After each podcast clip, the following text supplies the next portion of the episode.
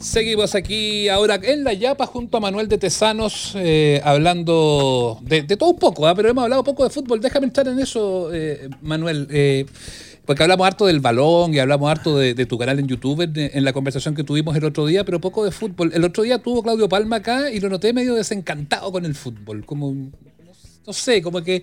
Y él mismo lo evidenciaba, como que tenía hoy día otros intereses, hasta nos confesó que ahora estaba vibrando con el arte, cosa que encontramos, que encontramos notable. ¿Qué le está pasando a ti con el, al menos con el fútbol local, el que te toca transmitir semana a semana en la tele? Sé, me, me, sigue, me sigue motivando a mí harto. ¿eh? Me, me, gusta, me gusta. Lo que más me gusta, de hecho, de mi trabajo es hacer partidos, ir al estadio sobre todo y, comentar eh, partidos. es lo que siempre quise, lo que, como lo que siempre soñé y lo estoy, lo estoy viviendo y disfrutando mucho. El tema es que, claro, sin público, eh, con los estadios vacíos, con todos los problemas que hubo el año pasado y sobre todo con los malos rendimientos que colocó la U en los últimos tiempos eh, pierde un poco de brillo, pero, pero me, gusta esa parte, me gusta. Yo creo que hay eh, una intención de varios equipos de ojalá mejorar la competencia. Yo creo que la Católica está siendo un, buen referente, un, referente positivo de cómo hay que hacer las cosas y, estoy, esperanzado que salga adelante. Yo me siento, y en el CDF por lo menos nos sentimos muy parte de, ayudar a mejorar el producto, de tratar de ser... Eh, eh, positivo, de sumar, y, esa es como un poco la onda en que estoy respecto a nuestro fútbol. Sé que tiene un montón de limitaciones y hay veces que tocan partidos realmente muy malos, pero, pero el lado positivo que le veo yo es que lo veo, lo veo creciendo y veo que hay un equipo además que va a obligar al resto a mejorar porque si no va a ser campeón todos los años. Eh, lo que para un hincha católica es estupendo, pero yo creo que es malo para el campeonato. Para un hincha de católica como, como, yo. Como yo. no, tuviste problema en, salir de ese closet, ¿no? No, no, no, no, cero, cero. No, lo hago porque creo que no puede ser que eh, sea el miedo a que te vayan a pegar porque uno dice qué equipo es, o sea ya en uno 20 años trabajando ya sabe perfectamente. Uno como que cambia el switch nomás y se pone a comentar y uno sabe sabe salir del, del hincha, ¿no? El hincha de su profesión también uno. Claro, ¿no? Uno quiere hacer una buena transmisión antes que cualquier cosa. Eh, bueno, esa, esa es una dinámica retro como la que hablábamos el otro día, pues esto como de los antiguos canales y mm. también, así como, ay, yo no voy a decir de equipos, o sea, amigo, todos sabemos, entonces, ¿para qué? Como mantener unas apariencias medias pelotudas. Eh, y, y, esta misma cosa del, fútbol chileno que teníamos acá, claro, se chaquetea harto, uno trolea, se ríe, pero al final igual la gente le echa de menos, o sea, por mucho que, que, que, podamos hoy día ver, no sé, a un Inter con Alexi y Vidal abrazado, güey, puta, la foto linda, pero... Ah, todo el mundo emocionado el otro día cuando, cuando se juntaron, ¿eh? Sí, sí, sí, lindo, lindo momento, pero al final uno es hincha de su equipo. Por lo menos la gente de nuestra edad, un poco menor.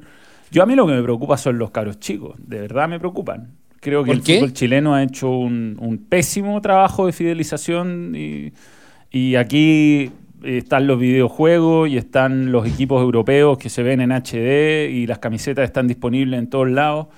Y eh, digamos, esa, esa, yo creo que todos tenemos en, nuestro fanatismo por el fútbol eh, un momento donde nos llevaron donde ni, cuando niños y momentos de ilusión que, nos hicieron enamorarnos del fútbol y yo siento que el fútbol chileno lleva muchos años dejando muy de lado eso, muy de lado eh, la parte mágica de lo que es ser hincha del fútbol y, hoy día hay tantas cosas para pelearla que yo no sé si en 20 años más el fútbol va a ser la actividad número uno de, entretenimiento en Chile. O sea, yo, de verdad, los hijos, los, los, compañeros de mi hija que tienen 16, 18 años, me cuesta encontrar gente que le guste el fútbol, que conozca a los jugadores. Yo me acuerdo en el colegio me salía los jugadores de la U, de la Católica, de Cobreloa. teníamos los álbumes, todas las cuestiones. Pues, la balón la comprábamos. De los 16 equipos de primera división te sabías todos los jugadores y ahora la verdad no se saben, tú decís, ¿de qué equipo, de, de equipo eres? De la U. Eh, ¿Quién juega? No son capaces de decirte la formación, o sea, y eso es preocupante. Eso es lo que me preocupa a mí. Oye, eh, claro, porque uno, uno piensa en esa, en esa lógica y en esa, en esa dinámica de que la gente va un poco cambiando el eje y Ya, hay algunos estudios que lo han, lo han planteado cuando se hace esa encuesta de hinchas habitualmente una vez al año, en que todos se fijan en que si Colo Colo duplica la U o no. Resulta que poco a poco, resulta que está Colo Colo primero, está la U segundo y tercero está el Barcelona, como hinchas. O sea, cuando tú le preguntas a un chileno, ni siquiera solo a los niños, ¿de qué equipo es hincha usted? Te dicen del Barcelona antes que, que muchos otros equipos. Sí, pues eso está pasando y eso es, es algo que es un trabajo importante de hacer. O sea, Ponte tú los gringos que todos dicen, no, si el fútbol no, no les gusta el fútbol. Llevan 22.000, 25.000 personas promedio por, por, por, partido. Nosotros, no sé si llegamos a las 10.000 en, en primera edición. Entonces, como que nos estamos durmiendo en los laureles al respecto, creo yo. Eh, y, y, yo veo harto deporte en general. Me gusta mucho la televisación que hacen en el fútbol americano, por ejemplo. Y, y, eso son detalles, detalles que a veces, bueno, nosotros conversamos harto a nivel de canal y damos ideas de, cosas que se pueden ir mejorando, pero, pero creo que por mucho tiempo nos dormimos, nos dormimos, creímos que el fútbol chileno iba a ser eh, lo mismo por año y hemos visto bajas de público, menos interés. De hecho, a mí cuando trabajaba en TVN, que teníamos los derechos a los goles, si no daba los goles de la U o de Colo Colo, bajaba el rating escandalosamente. O sea, no es que bajara un punto, bajaba cuatro entonces los goles de Iquique, Ponte tú, de Antofagasta, los dejaron de dar en televisión abierta porque bajaban el rating.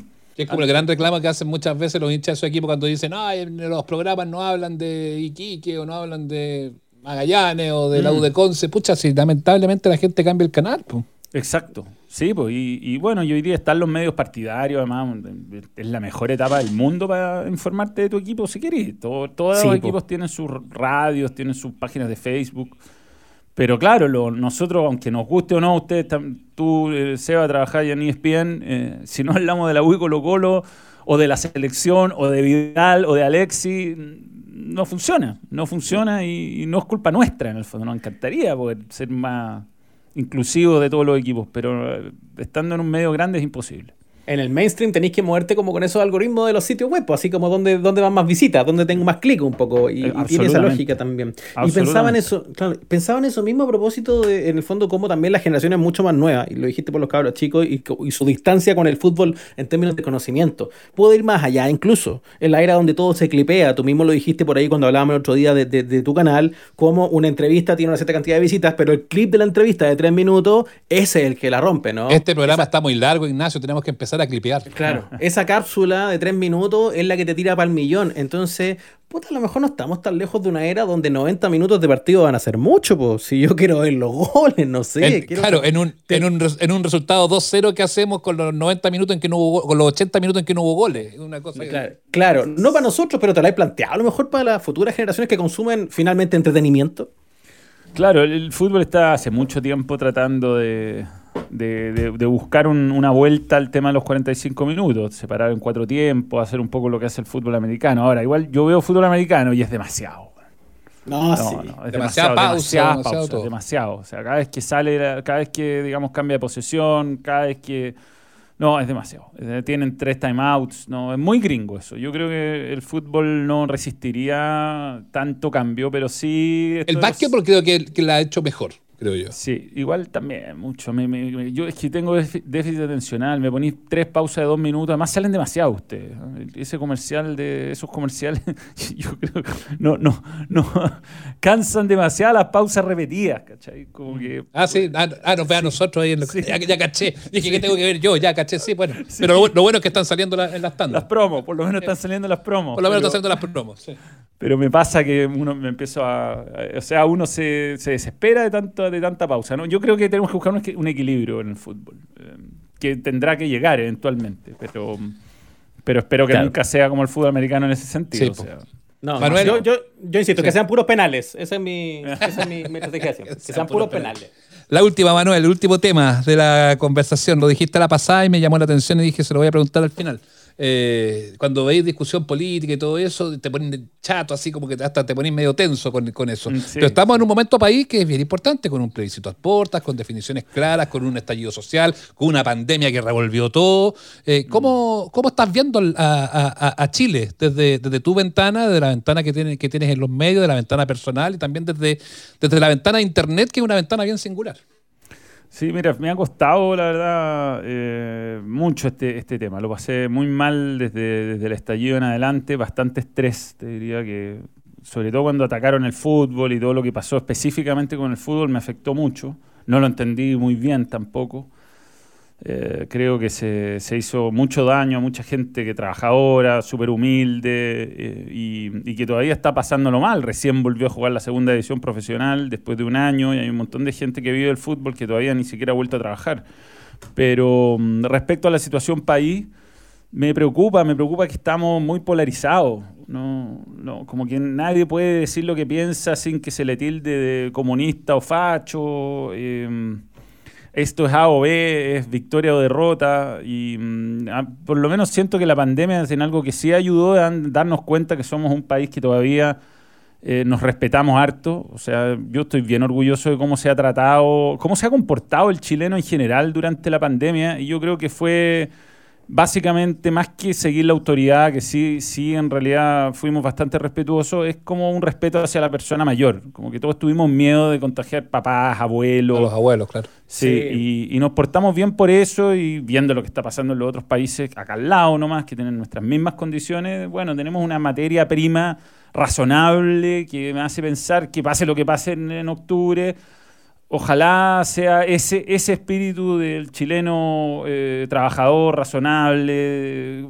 que al final dialoga y que sale adelante de cuestiones difíciles, los terremotos y todo eso, para que yo, o sea, yo soy de la idea que Chile necesita sí o sí una nueva constitución y que la que hay está forjada en una etapa donde hay gente que considera que es ilegítimo y eso y además hay un montón de aspectos que quedaron de, la dictadura y de crímenes no, no resueltos que, que encuentren que para sanarnos como sociedad y algún día hay que enfrentarlo y si hay responsables vivos buscarlo y encontrar todo lo que quede por encontrar de los detenidos desaparecidos.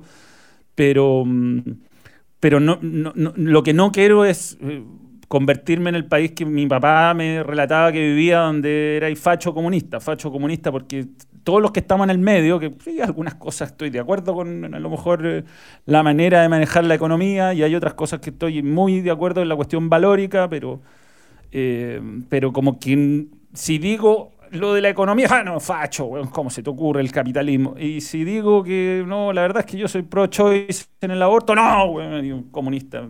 Entonces no, no se puede. ¿no? Y, esa cosa como que me, me, angustia un poco y me, la verdad me resto, no veo programas, no, chao, no. Chao. No, encontré, no encuentro que ha salido un gran líder además de todo esto, de lo que me decepciona mucho. Claro. Todavía no, pues. estamos, estamos bastante a la espera, eso es verdad. ¿eh? Como, sí. como en, la, en, la, carrera, cuando dice, uy, la carrera presidencial, yo, chuta, ¿cuál carrera? Porque 6%, 7%, 8%, sí. Nos queda todo. Ser, o sea, es, es atroz el panorama, porque en el fondo el, los dos que queden van a quedar con poco porcentaje y van a tener que votar por el mal, mal peor, en el fondo. Y eso no, no sé si me agrada mucho. Sí, así se nos despeja el panorama de aquí a un ratito. Manuel de Tesano, así es la yapa, al hueso, cortita pero sabrosa. Buena, buena. Un gusto, que les vaya estupendo. Chao, Manuel, que te vaya bien. Etiqueten. Mucho éxito.